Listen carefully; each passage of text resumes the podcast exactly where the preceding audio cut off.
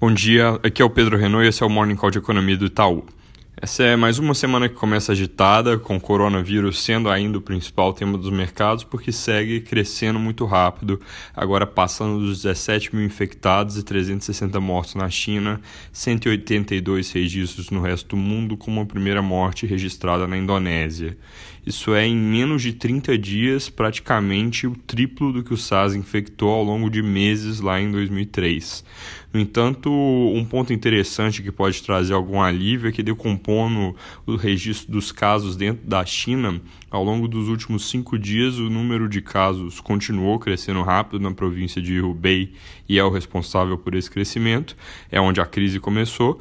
Mas se a gente olha para o resto do país, o número de casos ficou mais ou menos estável e isso, como eu mencionei, pode trazer ali algum início de alívio.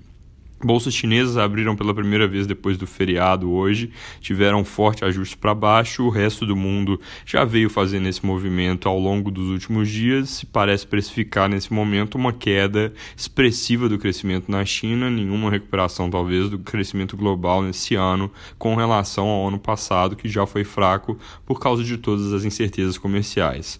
Confrontado com esse choque de crescimento, o governo chinês anunciou cortes de juros, injeções grandes de liquidez para ajudar a economia, mas segundo notícias agora cedo na Bloomberg, eles já consideram reduzir a meta de crescimento para o ano.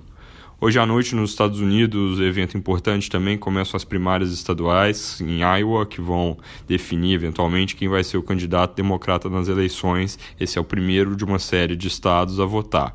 Pesquisas mais recentes por lá mostram que o Bernie Sanders tem chance de sair o favorito desse evento, e isso é algo que os mercados já parecem precificar, pelo menos parcialmente, mas ainda assim é importante ficar de olho. Um Sanders mais forte que o esperado deveria trazer aumento de aversão a risco num primeiro momento, mas como ele é um candidato menos competitivo que o Biden contra o Trump, pelo menos nesse momento, pode ser que a reação dos mercados, na verdade, seja positiva, caso a leitura seja que, ok, vai ser uma eleição mais polarizada, mas com menos risco de um resultado extremo. Por fim, Brexit finalmente aconteceu sem nenhum grande ruído. Aqui no Brasil, a semana deve ser agitada também, com o fim do recesso parlamentar. Isso deve trazer o foco das notícias para a agenda de reformas, questionamentos sobre quais projetos devem se mover primeiro. Nas últimas semanas, o foco tinha se concentrado sobre a discussão entre reforma administrativa ou tributária. Alguns jornais destacam também que tem outras coisas que já estão mais maduras e que podem andar antes, como, por exemplo, pacote de saneamento.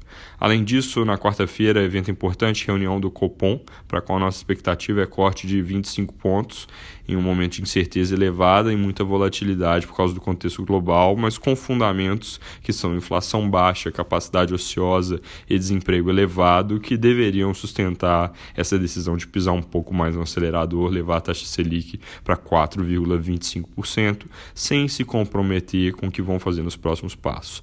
Além da Selic, essa semana também saem dados importantes. Amanhã tem produção industrial de dezembro. Na sexta-feira sai o PCA de janeiro, que vai ser um número interessante de se monitorar para ver exatamente quanto o recuo do preço de carne já ocorreu ao longo do primeiro mês desse ano. É isso por hoje. Um bom dia e boa semana.